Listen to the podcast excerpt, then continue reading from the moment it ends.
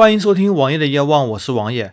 今天是二零一六年的十二月三十日，再过一天就是跨年晚会了。二零一六年也即将过去，但是二零一六年在消费领域有一项很大的改变。在此之前，电子产品则是越来越便宜的，而在二零一六年发生了翻天覆地的变革，很多电子产品公司都开始涨价。无论是我们之前盘点的 PC 硬件、内存和固态硬盘涨了一倍，或者是液晶面板涨了很多钱，每一个季度都在上涨。乐视电视这么一家不赚钱的电视企业，也在年内两次宣布涨价。TCL 电视也在年内宣布涨价。其他方面，美的空调宣布涨价，志高空调宣布涨价，包括国外的日立也宣布涨价。惠而浦中国也在十二月十九日正式向合作商家发函，要求从明年一月一日开始执行全新的价格体系，也就是涨价。从今年开始，消费电子领域的趋势就是涨价。你看手机价格，国内手机的均价已经从一千元左右上涨到两千元左右。第一方面，因为工艺的提升，制造成本的上涨。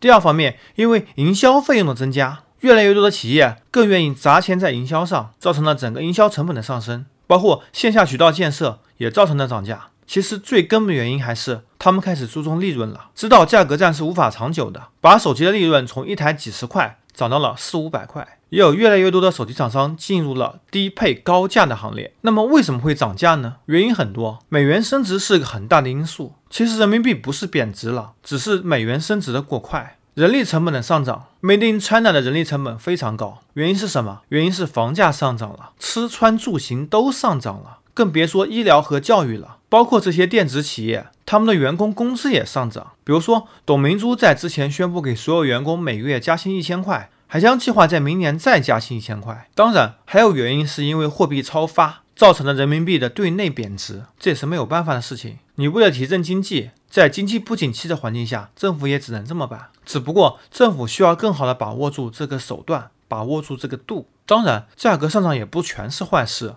通货膨胀或者说适当的通货膨胀是有好处的。如果像日本经济这样通货紧缩，对经济而言会是一个恶性循环。所以我也建议这几年有装修或者购买家电需求的，尽早下手。